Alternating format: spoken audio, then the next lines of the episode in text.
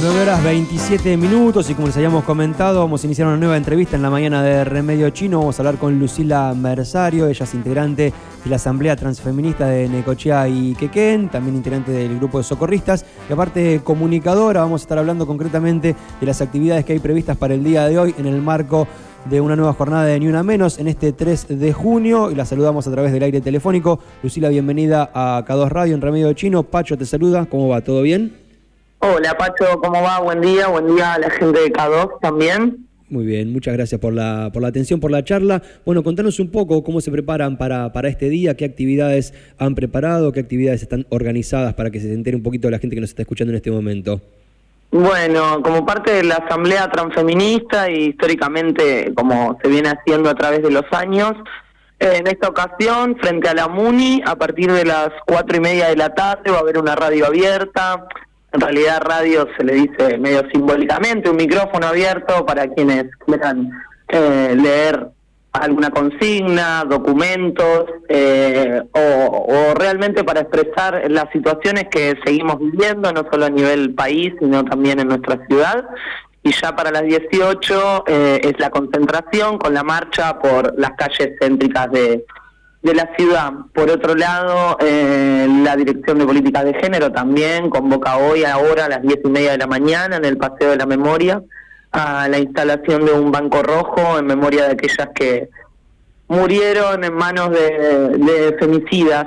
Y por otro lado, también mencionar que el pasado miércoles hubo una intervención muy muy emotiva en la escuela Orillas del Quequén a través de la apertura de un espacio de muestra con el nombre de Claudia Iraola, que para quien no la conoce fue una docente, madre, eh, artista que murió también eh, a causa de los celos supuestamente de, quien fuera su marido. Así que por lo pronto son las actividades que se conocen, eh, no descartamos que hayan otras, obviamente porque lastimosamente en nuestra ciudad hay algo que la cuestión partidaria hace que divida las calles, ¿no? Como divida el movimiento, cuando en realidad los reclamos deberían ser solo uno. Bien, ¿hace cuánto tiempo están trabajando en la organización de estas actividades puntualmente en la que ustedes van a hacer eh, a la tarde, ¿no? Entiendo que vos estás como más metida por ahí en la actividad de, de, la tarde. ¿Cuánto tiempo hace que están trabajando? ¿Cómo se juntan? ¿Cómo trabajan para organizar estas actividades?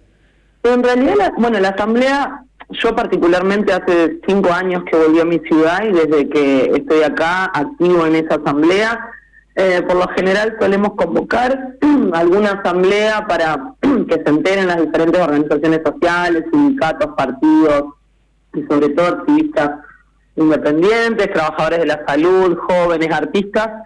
Nos venimos juntando en diferentes plazas tanto la Isabela Católica, la Plaza Central, la Plaza San Martín, donde bueno, las compañeras van proponiendo diferentes actividades y, después resulta lo que siempre ven en la plaza. Eh, en realidad cuesta bastante la organización, sobre todo en este momento, ¿no? Como de la vida, que más allá que salimos de las pandemias, también hay otras dificultades, ¿no? Como el frío, la pobreza, las compañeras que siempre son las que se encargan de los cuidados de la casa, de sus hijos, de llevar la comida a la mesa.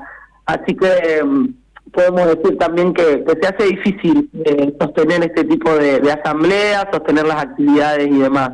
Bien, entiendo que parte de lo que más se dialogará en estas asambleas tiene que ver con los casos. Concretamente, durante el transcurso de este año llevamos 251 feminicidios, si no me equivoco, o esos son los datos del año pasado. Concretamente, ¿cómo, ¿qué opinan acerca de esto? ¿Cómo lo trabajan? ¿Cómo lo dialogan? Me parece que eso, en el marco de un día como el de hoy, es un eje central ¿no? de lo que se va a estar dialogando. Sí, eh, en las últimas actividades que hemos hecho, tanto 8M o algún, algún día así de las fechas feministas, siempre trabajamos sobre la cuestión de la justicia, ¿no? Que, que termina trabajando de una manera patriarcal, que revictimiza, digamos, a quienes sufren violencia de género. Eh, recordando también a todas las que murieron particularmente en nuestra ciudad, como el caso de que recordarán de Natalia Bandiera, Adriana Caballero, Claudia Iraola, y seguramente yo me olvide de otras también. Eh, Pero bueno, esa, eh, la justicia sigue actuando de la misma manera, las denuncias, eh, tanto en la justicia y hasta en la misma sociedad, ¿no? Como se descreen, como que siempre le pedimos todo a la víctima y nada casi a los acusados. Eh, esto por lo pronto. Bien, bien, bien. Bueno, eh, recordanos entonces las actividades. Entiendo que la convocatoria es, es abierta, ¿no? A cualquier persona que se, se, siente interpelada, independientemente de que participe activamente de la organización de las actividades o no, la convocatoria debe ser abierta, entiendo, ¿no? Como para que más personas se acerquen. Sí, obviamente, Pacho, todas nuestras actividades son abiertas. Seguramente se va a leer un documento también. Eh, y las actividades van a empezar a partir de las cuatro y media en la plaza frente a la municipalidad. Eh, siempre, por lo general en NECOM a la gente le cuesta bastante formar parte de las organizaciones, pero después cuando llegan las seis de la tarde son muchas y muchos quienes deciden marchar y, acompañar y visibilizar los reclamos que, que llevamos a cabo a lo largo y a lo ancho del país. Eh, igual estamos bien en los números de los 251 femicidios que, lanzaron últimamente los dos observatorios. Eh, así que bueno, vamos a marchar por las que no están, por las que están, y porque realmente eh, se apliquen políticas reales, ¿no? Como que hoy en día tenemos ministerios, tenemos dirección de políticas de género, pero muchas veces las compañeras de los barrios que sufren este tipo de violencias no encuentran respuestas claras y certeras en esos organismos, ¿viste? Como de eslogan y de programas estamos repletos, pero bueno, la realidad, salir del círculo de violencia es bastante complejo.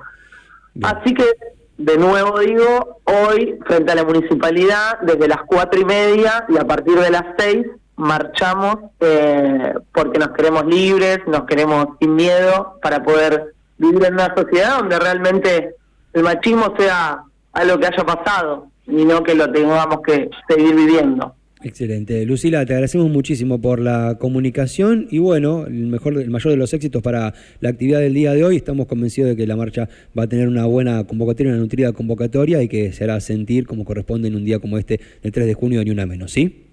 Bueno, agradecerte a vos, Pacho, y, por las ganas de, visibilizar este tipo de, de actividades también. Así que un abrazo a toda la gente de K2 y a los compañeros comunicadores. Hasta cualquier momento. Nos vemos. Nos vemos. Suerte.